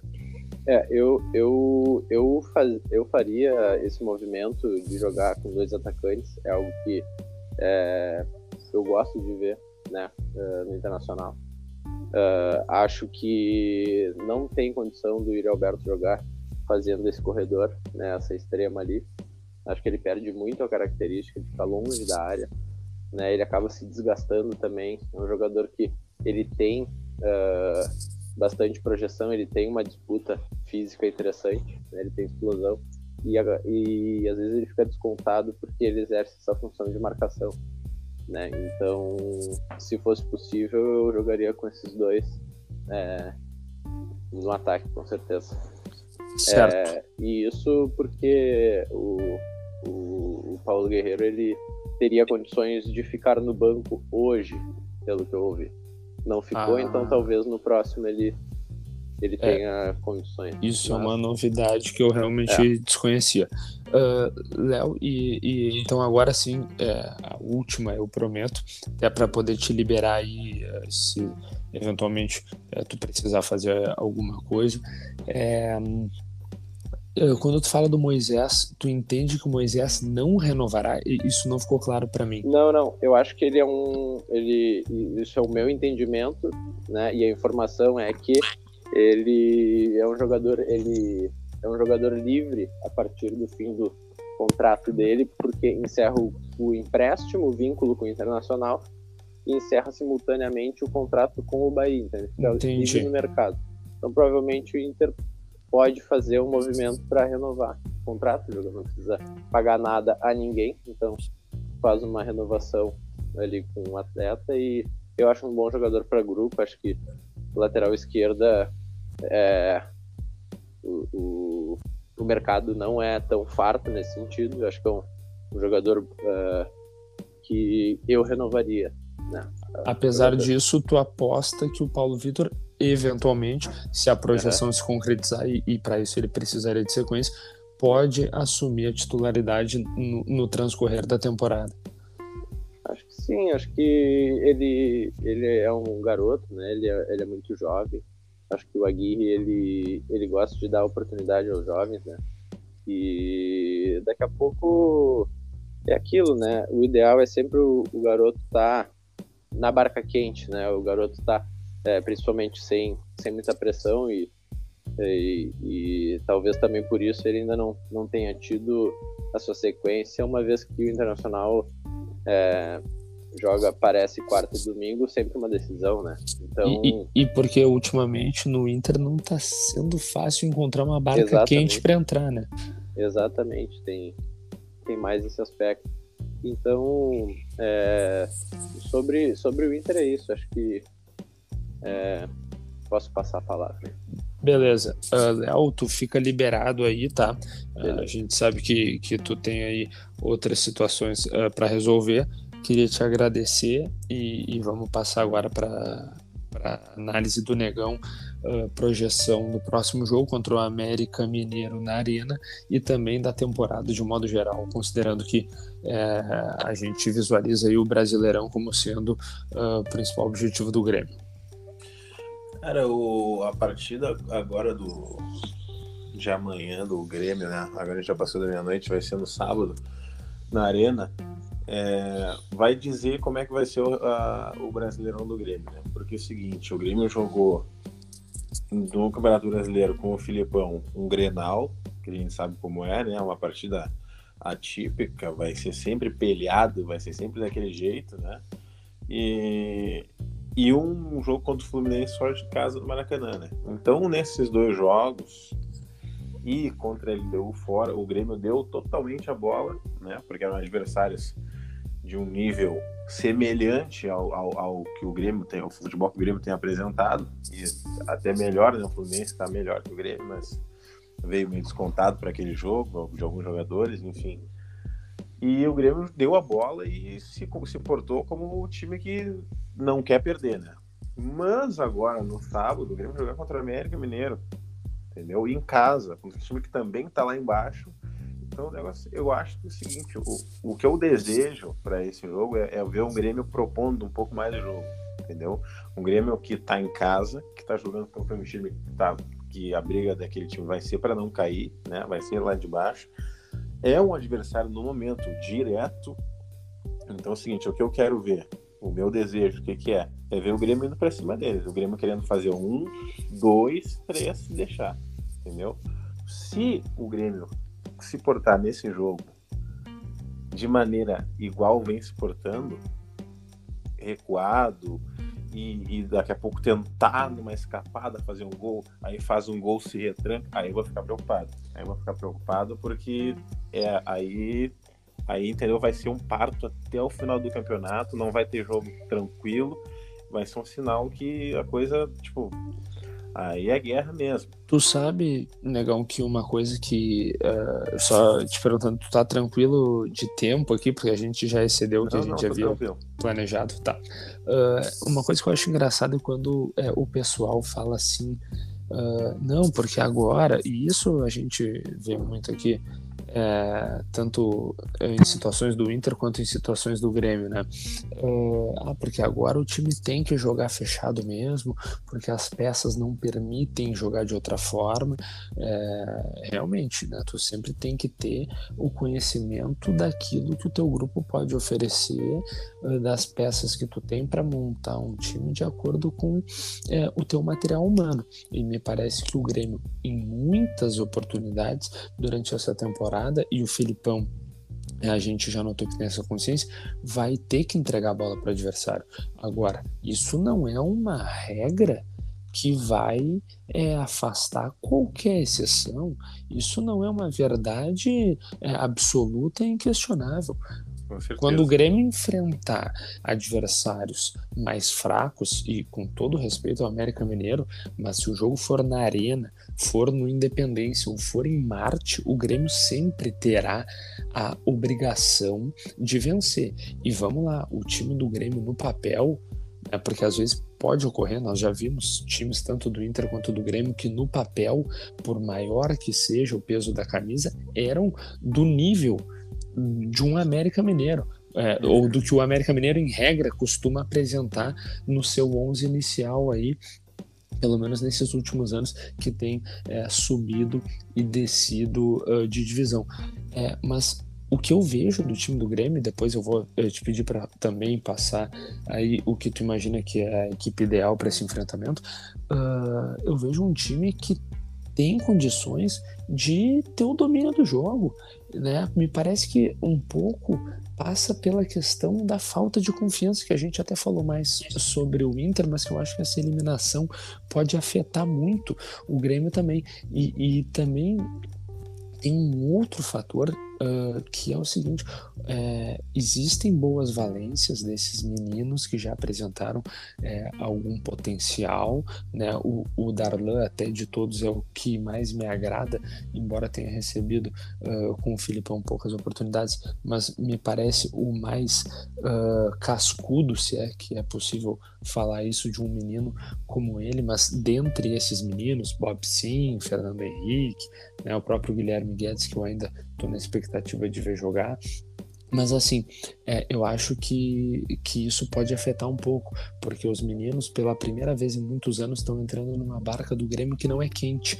E eu acho que muito uh, dessa uh, formação constante de, de bons atletas, né, muitos usados no time principal, alguns que nem chegaram a fardar, como o Diego Rosa e o TT, uh, que o Grêmio é, é, vem vem formando nas suas categorias de base decorre de um bom ambiente de trabalho. E esse ambiente ficou abalado. E o Filipão está tentando retomar agora. Então é, eu fico me questionando. E aí te pergunto tu acha que tem como encontrar esse equilíbrio uh, com essa gurizada aí, é, passando por uma situação que até então é, os guris do Grêmio não estavam acostumados a passar. Tu acha que, porque indiscutivelmente o Filipão tem esse know-how e tem essa, essa bagagem, né? Pentacampeão mundial, uh, uh, extremamente vencedor por onde passou, ele é, pode fazer aquilo que o Renato e que o Abel uh, já fizeram há pouco tempo aqui em Inter Grêmio são mestres em fazer. Mas tu aposta nisso, uh, nessa virada de mesa, ou tu acha que o Grêmio. Porque assim, eu vi que tu tá botando muita expectativa nesse jogo. Esse jogo vai meio que te dizer o horizonte do Grêmio uh, pro resto da temporada. Tu acredita que é possível essa virada de mesa e, e que o Grêmio vai ter um ano um pouco mais tranquilo? Ou tu já está é, visualizando uma missa pro enfrentamento contra o América? Não, é, é, eu acho, respondendo a primeira parte da pergunta aí, é, em relação aos jovens do Grêmio, ao momento e tal, o, o, Renato ele tinha realmente muito isso, né? De botar os guris na, numa boa, né? E, e, e deixar para quando o pau tá pegando, ele sempre botava, como ele mesmo dizia, né? Os cascudos. Né? O, o Filipão não tem muito disso, sabe? A, a, eu não, não, não, não cheguei a ver ele no Grêmio, né? Naquele, naquela segunda passagem dele, que onde foi campeão, multicampeão, né? Campeão da América em 95, 96, campeão brasileiro. Mas em 2014, quando ele veio para o Grêmio, eu lembro muito bem que teve a estreia dele foi um Grenal no Beira-Rio, que ele lançou na época o Wallace, aquele volante que depois foi vendido para a Alemanha. Sim, belo botou jogador. O menino, botou o menino no Grenal no Beira-Rio, numa fogueira na época que o que naquele momento a a situação da dupla Grenal era diferente, né? O, o, o, Grêmio, que não ganhava há muito tempo, enfim, era uma pressão, era, era o inverso, né? E o Inter, inclusive, tinha uma supremacia em Grenais naquele momento. Sim, sim. Até o Grêmio até perdeu aquele Grenal, mas enfim, o jovem foi, foi lançado ali. E, e foi destaque, eu lembro que, que comentaram muito bem sobre o Wallace. Sim, a mesma coisa ele fez agora no Grenal, deste que ele, da estreia dele, ele botou o Fernando Henrique e não tirou mais do time. Então acho que assim, ele, ele vai fazer isso, ele vai botar o que ele vê que tem mais capacidade técnica. Isso ele vai fazer, ele, ele é assim, ele bota quem tá quem joga quem joga mais. Né? Tanto que ele já sacou o Rafinha do time, já botou o Fernando Henrique não tirou mais, né? É, é, não, não deu nem chance para Lucas Silvas e etc. Acho que o Grêmio vai ser, só quem vai jogar os melhores e os melhores no momento no Grêmio são os meninos. Então, ele vai botar os meninos, seja abaixo de, de pancada, seja na hora boa, entendeu? Ele vai botar, porque são os melhores tecnicamente, entendeu? Ele vai fazer isso. Isso eu sei, eu, eu consigo ver isso ele fazendo. É, e é, a, a, segunda parte, cara, sobre essa partida, eu acho que ela vai ser assim. Eu não acho que se o Grêmio ganhar de 2 a 0 tranquilamente, sem sofrer ameaças, o Grêmio está livre. Né? Eu acho que a, a, gente consegue dessa partida tirar a parte negativa. Se, se der tudo errado, é porque o negócio vai ser missa contra todos os times. Entendi. Mas se der tudo certo, beleza. Não significa muita coisa.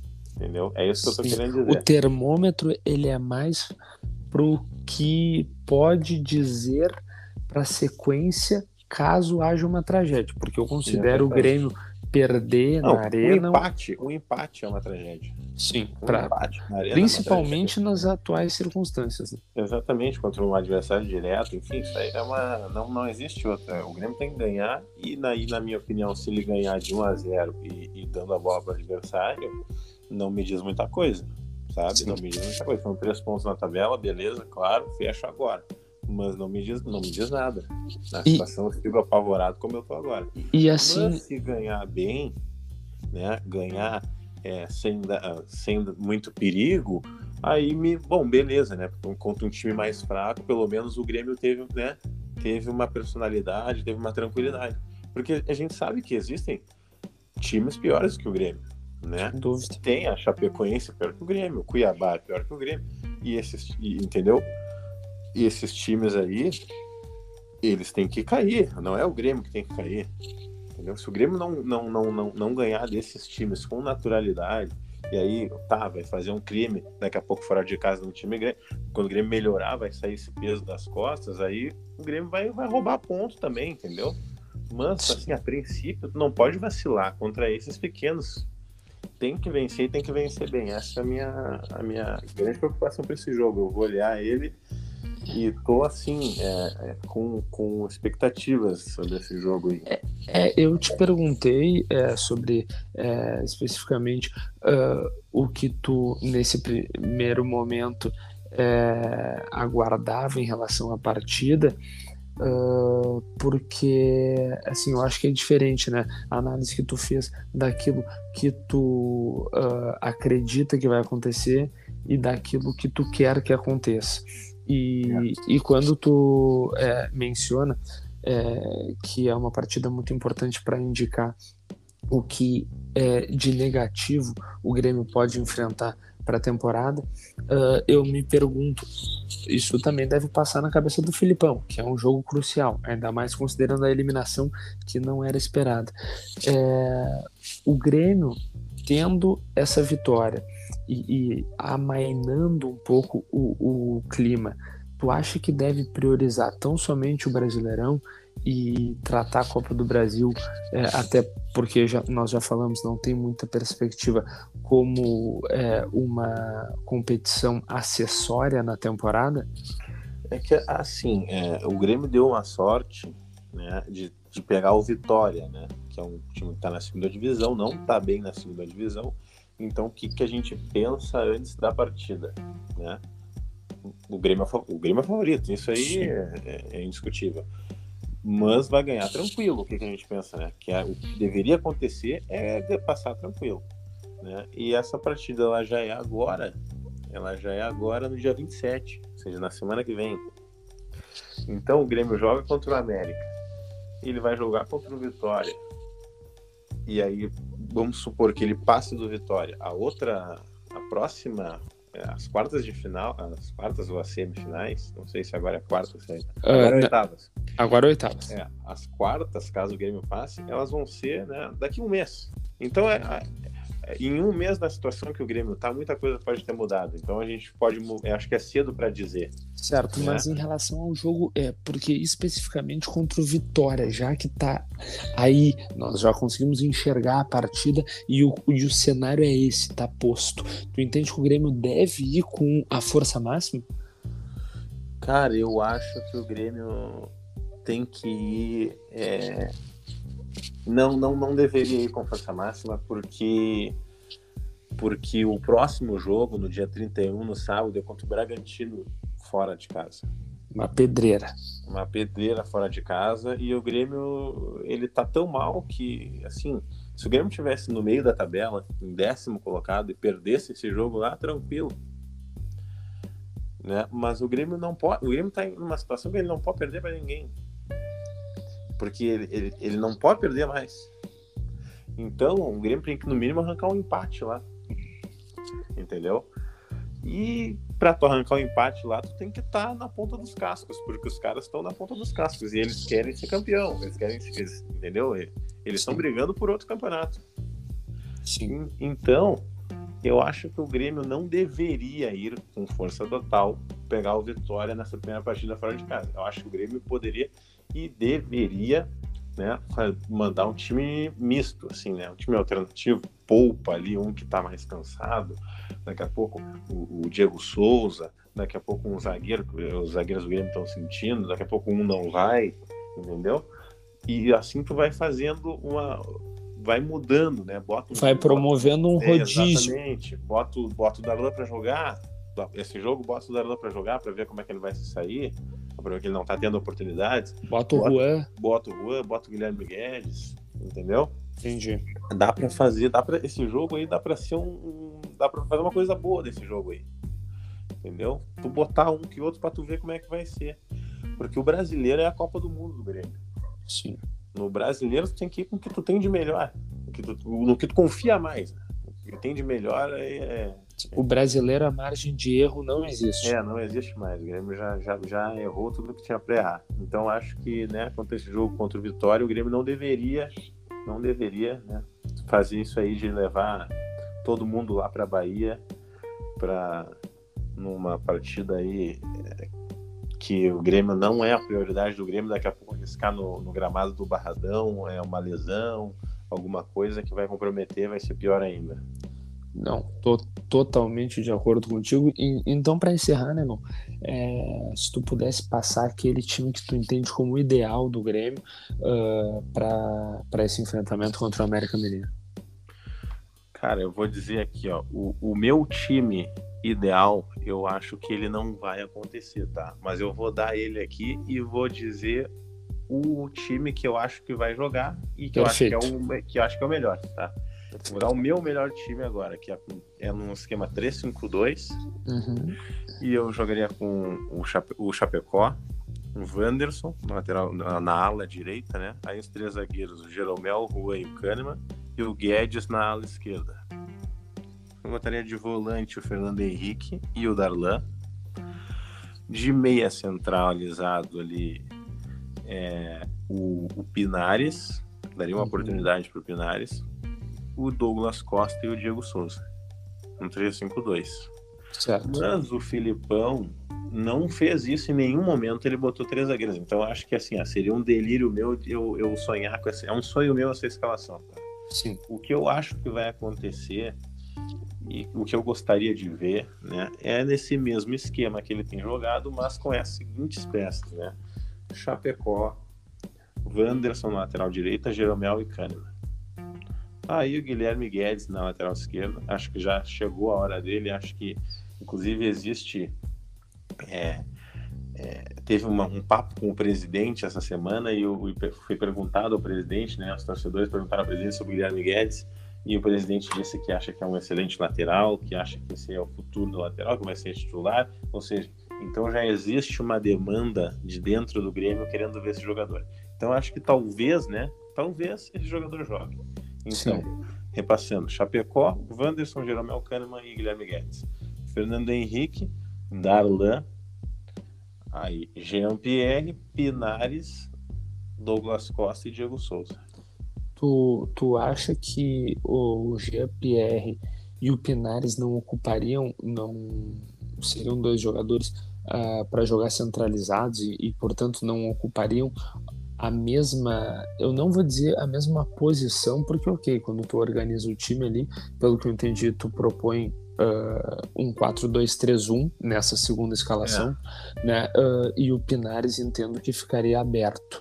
Né? Mas o, o, Pinares, na tua primeira escalação, ele é um meia central. Meia central. Né? Então, assim, é, tu acha que não ocorreria, de repente, aquilo que nós vimos muito aqui com o Inter, do Musto jogando com o Lindoso, e na verdade, por mais que eles estivessem em posições diferentes, como eles ocupam a mesma função no campo, eles acabavam batendo cabeça?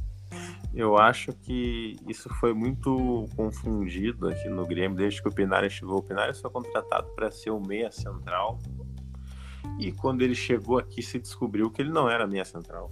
Se descobriu que ele era um ponta. E aí, na época, como é que ele vai ser ponta de um time com, com Ferreirinha, com Everton Cebolinha? Ele não vai jogar, né? Não vai jogar. E aí acabou que entrou muitas vezes, quando entrou de meia central, mas não é a dele. Nunca foi a dele, né? Ele Entendi, quebra então, um galho, ele, ele, quebra um galho. Ele né? não jogou naquele momento que ele chega, porque tinha o Cebolinho, como tu bem falou, tinha o PP, tinha o Exatamente, o PP, né? tinha o Ferreirinha. Tinha gente na frente dele de mais qualidade para fazer a ponta no esquema do Grêmio, né? Que era de ter um ponta é, agressivo, né? Não, não não um cara mais mais meio meia, né? Era mais um atacante mesmo. Sim. E eu, eu acho que podia fazer isso, podia botar ele na posição dele.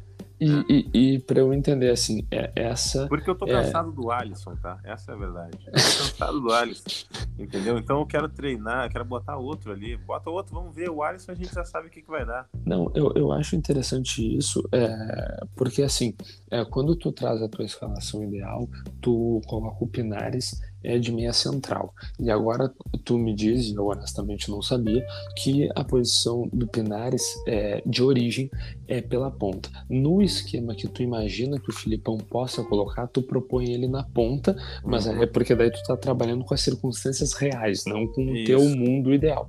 E aí eu te pergunto, no mundo ideal, tu coloca o Pinares como meia central, apesar de não ser esta a posição original dele, mas que ali ele possa quebrar um galho porque a falta de opções, porque tu já entende que o GPR uhum. não vai te entregar aquilo que tu espera e por também entender que o Douglas, diferentemente do que o Tyson tem feito no Inter e que até nós vimos que o Léo propõe o Tyson como sendo armador e ele tem mostrado boa movimentação, tu entende que o Douglas tem que estar mais perto do gol e aí ele não poderia ser esse jogador central.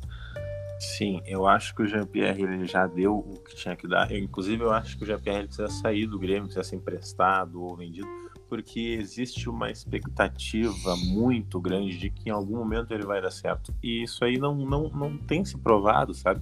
Ou seja, ou seja ele vai para o banco, aí ele fica dois, três meses no banco, aí, opa, aí o Grêmio precisa de uma, de uma partida, tem que ganhar. Qual é a surpresa que aparece? GPR. Segunda chance, terceira chance, quarta chance. E nunca vem. E é sempre ele como salvador da pátria. Não dá mais, enfim. Eu acho que não dá mais. E o, o Douglas Costa tem que ficar próximo do gol, porque ele tem um bom arremate. E ainda, assim, ele ainda não tá na forma física ideal. Então, se ele pegar essa bola lá longe, ele vai ter que arrancar e depois finalizar. Eu acho que quanto mais perto do gol ele tiver, é mais fácil dele só botar, ajeitar e bater. Entendeu? Sim. Ele pode ser mais letal e o Grêmio precisa dessa letalidade ali na frente. Então acho que ele tem que ser ponta e bem próximo do gol. O, a respeito do, da minha escalação ali do mundo ideal, que eu botei o, o Pinares de meia central, é que é o seguinte, né, cara? A, é, o, o, meu mundo ideal é, é, ele é ideal, mas ele não é uma ilusão. Porque se ele fosse uma ilusão, o Grêmio tinha dinheiro, ia no mercado e contratava um meia, né? Porque o Grêmio não faz isso, o Grêmio não contrata, é, é incrível, o Grêmio tem dinheiro e não contrata. Porque o, o Grêmio precisa contratar o meia, essa é a verdade. O Grêmio precisa contratar um camisa 10, né? Para essa função de camisa 10, né? De meia central, um cara pifador, um, um cara que, que aparece na entrelinha para dar o penúltimo passe, que o Grêmio não tem. Há anos o Grêmio não tem esse cara. Desde que o Lua caiu de rendimento, o Grêmio não tem mais essa peça. E segue jogando nesse esquema, né? Até por isso que teve essa queda de rendimento. Mas né? Me parece, Negão, só um, um parênteses, que o Maicon supriu essa necessidade, embora jogando numa linha um pouco mais atrasada do campo, né? Uh, um pouco mais recuada, mas ele supriu essa necessidade enquanto esteve em boa condição física. Só que a condição física dele é, entrou em declínio e aí que se assim acentuou essa lacuna que, como tu bem disse, já existia desde que o Luan é, caiu de rendimento e aí depois deixou o clube e o Grêmio não teve, uh, por mais que tenha tentado de forma equivocada, Thiago Neves, Robinho, o próprio Marinho, uh, não teve sucesso na reposição. É, eu acho que o Grêmio tem que ir no mercado e também é outro lugar que o Grêmio não tem mais margem para errar. O Grêmio tem dinheiro, e assim, os atletas estão aí no mercado. Agora o, o Juliano foi para o Corinthians. O Corinthians não tem uma saúde financeira nem sequer parecida com a do Grêmio. O, o Renato Augusto foi para o Corinthians também. A gente vê que os jogadores eles estão aí. Né? O que Sim. tem que ter é competência para localizar eles e trazer eles, negociar e trazer o, o, o Grêmio até, precisa contratar um Até meio, né? porque, negão, é, eu acho engraçado isso, que às vezes tem essa discussão, nós vimos aí, não sei se tu tá sabendo, eu vi isso no intervalo do jogo do Inter, que o Paulinho fechou com o time da Arábia Saudita, é, e, e nós vemos que uh, muito se fala em valores inatingíveis, muito se fala é, nos valores que assustam, como a gente brinca, né? Uhum. Uh, então, assim, os valores assustam e o Juliano não pode vir para o Internacional, os valores assustam e o Paulinho não pode vir para o Grêmio, para falar dessas do, desses dois rumores aí que é, rondaram é, Beira Rio e Arena por último. Mas a gente viu também o Internacional e o Grêmio pagando valores estratosféricos por jogadores que não renderam nada. No Grêmio, eu, eu vou citar aqui o Thiago Neves, o Diego Tardelli, uh, o, o próprio Robinho, né? Mas o, a lista. O, Vander, o Vanderlei. O Vanderlei, né? O, o, o Paulo Vitor, que ficou aí quatro anos. Né? Um, é. um goleiro que nunca havia é, rendido em lugar algum, nunca foi titular titular em lugar algum. Eu fiquei assustado, aliás, com os valores que eu vi que o Grêmio vai ter que gastar na rescisão de alguns atletas, e dentre eles o Vanderlei e o Paulo Vitor. Então, assim, é, às vezes não passa por é, tu, tu não ter o dinheiro e nem por tu não estar disposto a pagar tão caro. Só que tu, quando tem o dinheiro e aí decide é, que é o caso do Grêmio, porque o Internacional nem o dinheiro tem, né? Mas mesmo assim já se comprometeu com muita gente em pagar altos valores. Uh, o Grêmio tem o dinheiro e quando decide que vai pagar uh, mais caro por algum jogador, que vai é, investir naquele jogador, é aquele jogador se revela um equívoco. Então, assim, tem que existir um investimento, eu acho que tu está perfeito nessa análise, mas como tu bem disse, não tem margem mais para errar. O Grêmio não pode mais ficar jogando dinheiro fora. O Grêmio tem rasgado dinheiro ultimamente. É, não tem mais espaço para errar nessa, nessa parte aí e aproveitar a, porque quando assim, quando tu não tem dinheiro, tu tem que é mais difícil, né? É mais difícil. Tem que ser criativo. Apostas, tu tem que fazer apostas, tu tem que ser criativo. Quando tu tem dinheiro é mais fácil. Tu vai no cara que joga e ponto, né? E isso o Grêmio não faz, isso que a gente fica é, meio assim sem entender por que o Grêmio não faz esse, esse, essas coisas. Mas assim, cara, para para a gente ir se encaminhando para um final aí, é, é, repassando é, muita atenção nesse jogo contra o América E, e, pedindo aí, um pedido encarecido aí, vai que nos escutem, né? Vai que alguém lá da direção do Grêmio me escuta aqui, um pedido sabe? do gremista. Um pedido do gremista. Cara, vamos contratar, não tem mais tempo, sabe? A gente não pode apostar mais os meninos. Os meninos estão aí, nos ajudam, mas assim, pô, ajuda eles também, né? Eles estão nos ajudando há tanto tempo. Vamos dar uma mãozinha para eles. Bota, bota alguém ali, um cara com estofo, um cara que vai botar o jogo embaixo do braço, entendeu? Ajuda também, né? Aproveita que tá numa boa fase financeira e vai atrás de, uma, de um cara que tu sabe que vai dar certo. Não faz aposta e, e, e vamos no mercado aí buscar um camisa 10 que é uma demanda urgente aí. Até o, o negócio do Paulinho, um último comentário aqui pra gente não se estender muito. Uhum. O Paulinho é um ótimo jogador, jogador de Copa do Mundo, ele não tá velho, tem 31 anos, se não me engano. Mas assim, o problema do Grêmio não é volante. O problema do Grêmio não é volante. O problema do Grêmio é um camisa 10. O Paulinho é camisa 10? Não, não. é camisa 10. O Grêmio ia gastar um dinheiro no Paulinho e não ia resolver os problemas do Grêmio. Então, assim, isso me assusta, porque a gente está falando de uma coisa que foi agora essa semana. Então, assim, o que, que me passa? O Grêmio ainda não caiu na realidade, ainda, ainda não sabe qual, o que, que falta para ele. Isso é preocupante.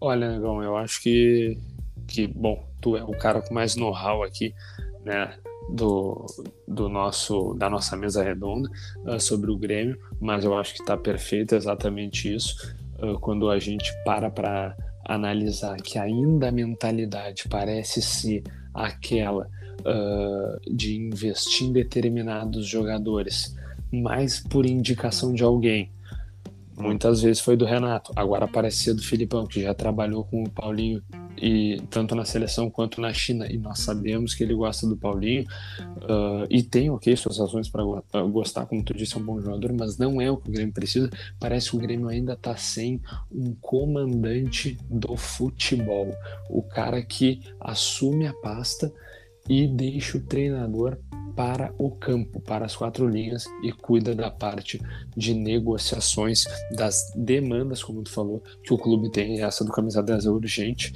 Então, assim, negão, queria te agradecer muito, né? Uh, acho que show de bola aí nosso primeiro papo aqui no Prancheta de Bar, né? E como tu disse, quem sabe que alguém nos escute, quem sabe alguém da direção do Grêmio, ou quem sabe qualquer outra pessoa já que a gente vai estar tá baixando esse episódio aqui no Spotify na sequência.